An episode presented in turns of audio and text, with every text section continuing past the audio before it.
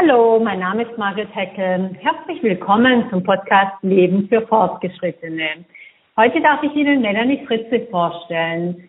Sie hat einen in Deutschland noch außerordentlich ungewöhnlichen, aber auch sehr wichtigen Beruf gewählt.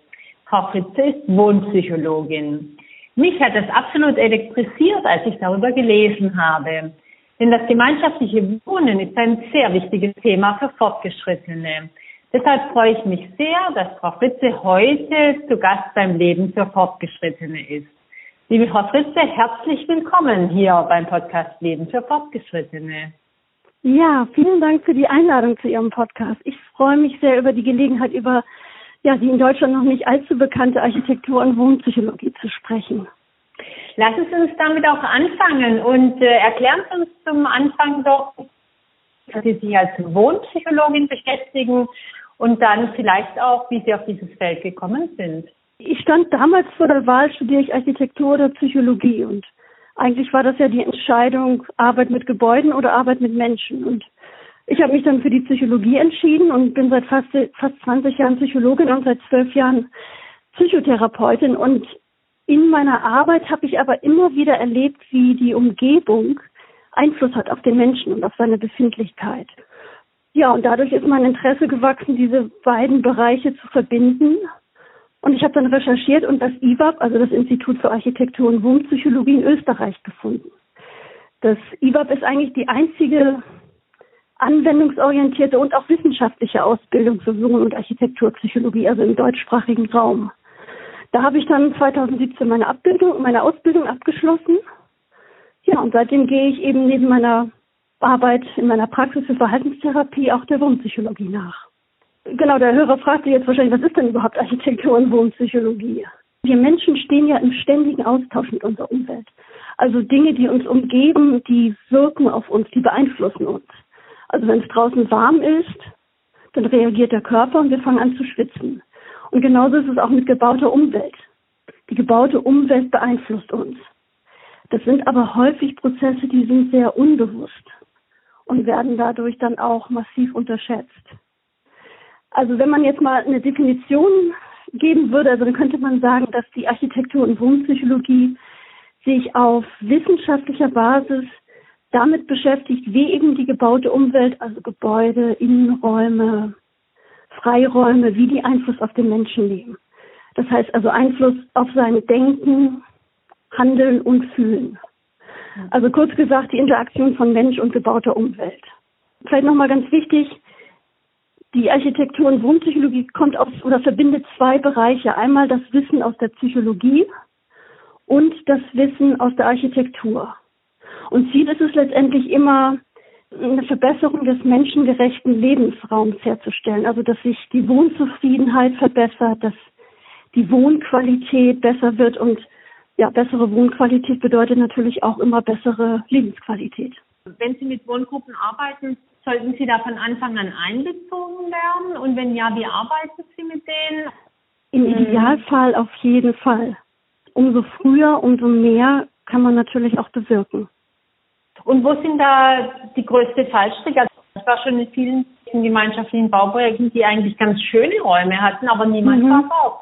Ja, ja, das ist das, was sehr häufig passiert. Die Gemeinschaftsräume sollten immer am Weg sein und nicht im Weg. Also das heißt, wenn man vorbeigeht, dass man dann nicht irgendwie Kontakt zu anderen aufgezwungen bekommt. Weil wenn das passiert, dann sinkt die, die Kontaktbereitschaft. Dann geht man eher in die Vermeidung. Eine andere Sache ist, wenn, wenn die Gemeinschaftsräume zu weit weg sind von, von der Wohnung, dann werden sie weniger oder sogar vielleicht gar nicht genutzt es ist auch hilfreich, wenn Gemeinschaftsräume so partiell, also nicht ganz, aber ein Stück weit einsehbar sind. Weil wenn man dann vorbeigeht, dann kann man nämlich sehen, oh, was passiert denn da drinnen, wer sitzt denn da? Und man kann dann für sich selbst entscheiden, möchte ich mich dazugesellen oder oh, vielleicht eben auch nicht. Dann ist es wichtig, dass, dass die Räume, und das passiert häufig nicht, dass die ein erkennbares Motiv haben. Das bedeutet einfach, na, letztendlich die Frage, warum möchte ich mich da eigentlich aufhalten? Vor allen Dingen, wenn zum Beispiel noch keiner da ist. Und das bedeutet, dass die Räume was haben sollten, also mehr zu bieten haben sollten als die Wohnung selbst. Das kann zum Beispiel tolle Aussicht sein oder ein Kamin oder eine Bibliothek. Also irgendwas, was die Wohnung selbst nicht hat. Ja, ja dann wäre praktisch Dachgärten auch eine gute Idee wahrscheinlich für Gemeinschaftsräume. Ja, absolut.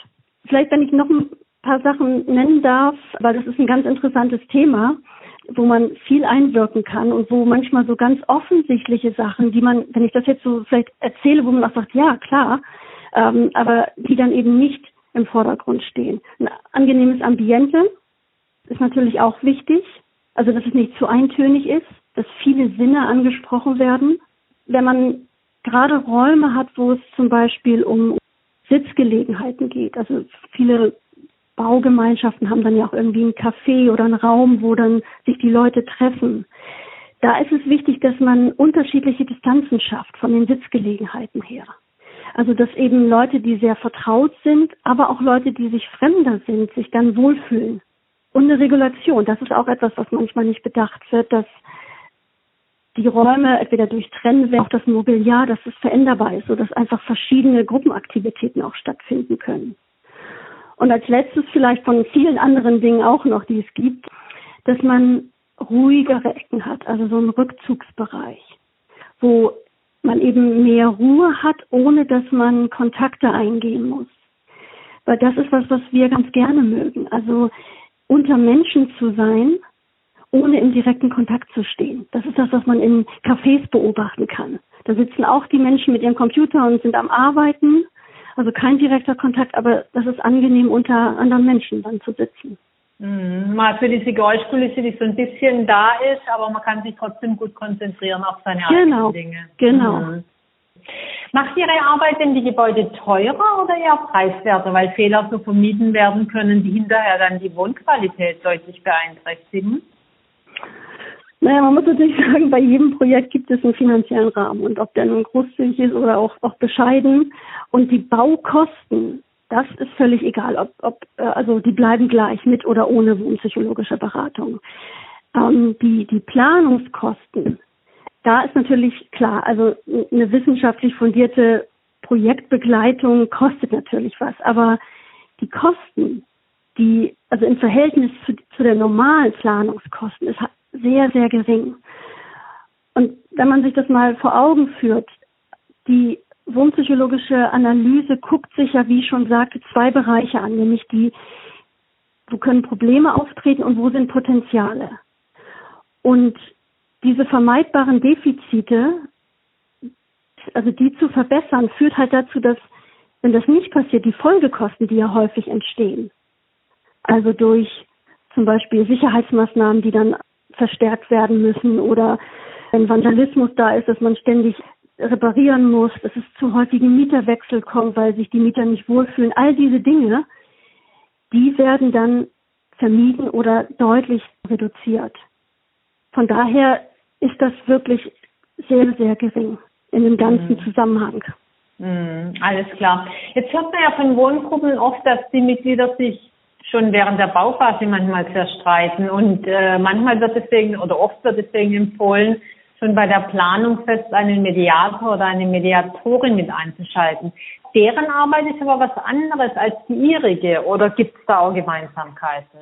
Also die wohnpsychologische Analyse ist schon was anderes als der Mediatorenprozess, ja. Und gut, man kann natürlich sagen, idealerweise, wenn der Mediator oder die Mediatorin auch wohnpsychologisches Know-how hat, weil sie dann einfach die Wohnbedürfnisse im Blick hat, dann kann man vielleicht sogar noch ein bisschen besser intervenieren. Aber das ist nicht notwendig für den Mediationsprozess, nein. Mm, alles klar. Vielleicht nochmal was, weil Sie jetzt gerade so auch die, die Schwierigkeiten bei, bei Wohngruppen ansprechen. Was man sich deutlich machen kann, ist, dass beim gemeinschaftlichen Wohnen also gerade wenn es kleinere Wohngruppen sind, dass die häufig anfälliger sind für Konflikte. Das liegt daran, weil es ja da nicht so viele Personen gibt. Und wenn dann eine Personengruppe auch Konflikte miteinander hat, dann hat das einen größeren Effekt bei einer kleineren Gruppe als bei einer größeren. Weil bei einer größeren kann man dann ausweichen auf andere soziale Kontakte. Und die Dynamik bei Wohn- oder gemeinschaftlichen Wohnprojekten ist ja häufig so diese dass man in dieser ersten Euphorie des gemeinsamen Projektes einfach auch bestimmte Dinge übersieht. Mhm. Die Gemeinschaft, also das Thema Gemeinschaft rückt dann sehr in den Vordergrund, was ja auch gut ist.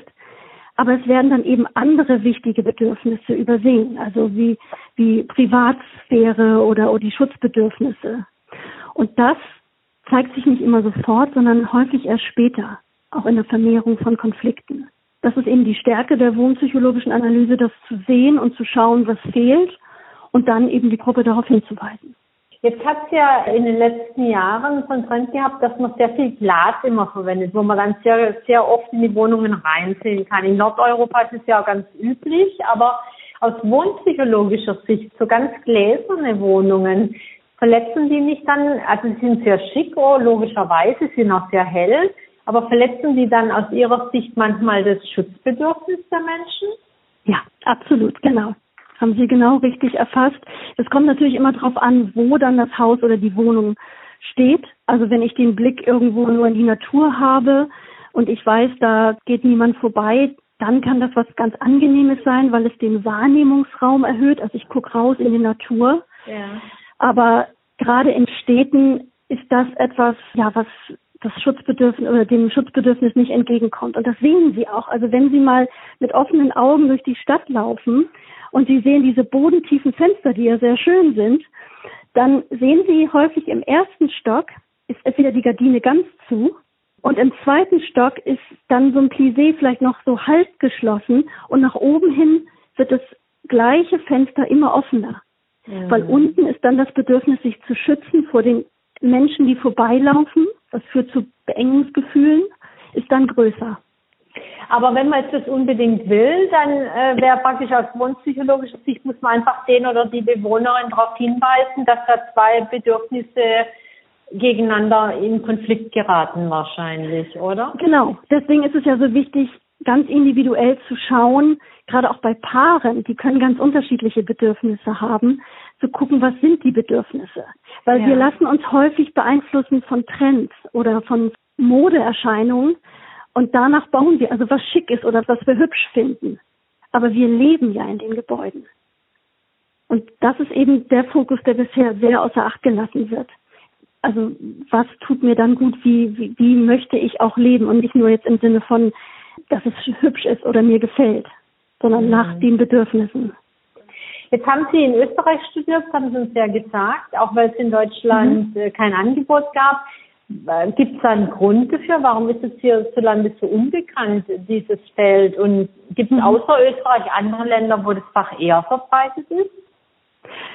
Ja, eigentlich ist es verwunderlich, weil beim Bauen geht es ja eigentlich primär um den Menschen oder sollte es. Und bisher, also jetzt in, in der Architekturausbildung, gibt es aber nur einen geringen Austausch mit den Humanwissenschaften. Also die werden eher vernachlässigt. An den Universitäten gibt es also da ist die Architektur- und Wohnpsychologie vertreten. Und es gibt auch viele Forschung aus dem Bereich der, der Universitäten. Auch aus den skandinavischen Ländern zum Beispiel stammen viele Studien. Das wohnpsychologische Know-how ist vorhanden. Aber das Problem ist der Transfer von den Universitäten in die Praxis.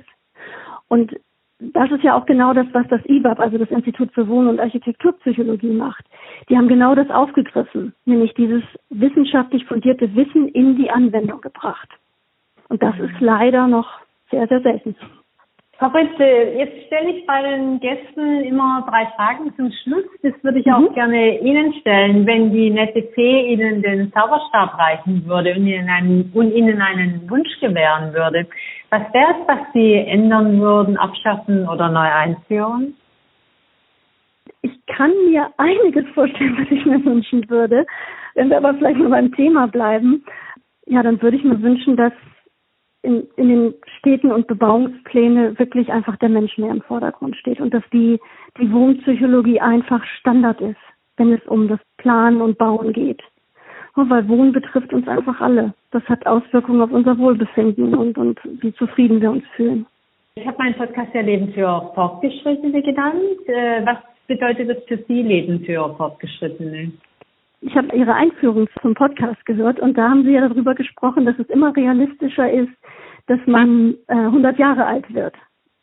Und jetzt, wo ich in drei Jahren auch meine ersten 50 Jahre hinter mir habe, merke ich, dass so meine Annahme, dass das Altern oder das Altwerden was Unangenehmes ist, sich überhaupt nicht bestätigt. Also ganz im Gegenteil. Ich finde mit mehr Erfahrung und ich habe auch mehr Mut, das zu machen, was mir mehr entspricht. Und ich gehe auch weniger Kompromisse ein, wenn es mir nicht gut tut. Und das zeigt sich bei mir auch beruflich. Also, dass ich den Mut hatte, aus so diesem sicheren Fahrwasser des Angestellten-Daseins, mich jetzt mit der Architektur und Wohnpsychologie selbstständig zu machen. Ja, und damit meine Leidenschaft dann auch äh, dem nachzugehen. Wunderbar, das beantwortet eigentlich schon auch die nächste Frage, die nämlich nach der Zuversicht. Der Podcast soll ja die wöchentliche Dosis Zuversicht liefern und das haben Sie so wunderschön zusammengefasst. Aber wenn es noch mehr gibt, immer her damit an Zuversicht. Also ich glaube, wir können zuversichtlich sein, also gerade in Bezug auf das Wohnen. Weil bisher war es ja immer so, dass es eher so mehr um Abgrenzung ging, also Single-Wohnung, so als Stichwort was natürlich sehr zur Vereinsamung geführt hat, also gerade auch bei den älteren Menschen. Und zurzeit findet eigentlich ein Umdenken statt. Das heißt, das Gemeinschaftliche rückt immer mehr in den Mittelpunkt. Und ich glaube, das ist eine gute Entwicklung. Und mit diesen ganzen vielen neuen Wohnformen, also Co-Housing, Mehrgenerationshaus, also da gibt es ja so viel, finde ich, kann man absolut zuversichtlich sein. Ausgezeichnet. Liebe Frau Fritze, vielen Dank für dieses so spannende Gespräch. Ich glaube, wir kommen bestimmt dann nochmal wieder zurück und rufen Sie an, wie das sich entwickelt mit der Wohnpsychologie. Ein wirklich äh, tolles neues Feld. Wer mehr über Ihre Arbeit wissen möchte, kann das auf Ihrer Webseite tun, www.wohnpsychologin.de. Ich sage es nochmal, www.wohnpsychologin.de und die Seite ist selbstverständlich auch in den Show Notes verlinkt. Mein Name ist Margaret Heckel vom Podcast Leben für Fortgeschrittene. Ich hoffe, er hat Ihnen gefallen. Sagen Sie mir Bescheid, schreiben Sie mir, schicken Sie Anregungen, denn das Leben für Fortgeschrittene ist für Sie gemacht. Ihre wöchentliche Dosis Zuversicht. Ich bin Margaret Heckel und ich würde mich freuen, wenn Sie nächste Woche wieder dabei wären beim Leben für Fortgeschrittene.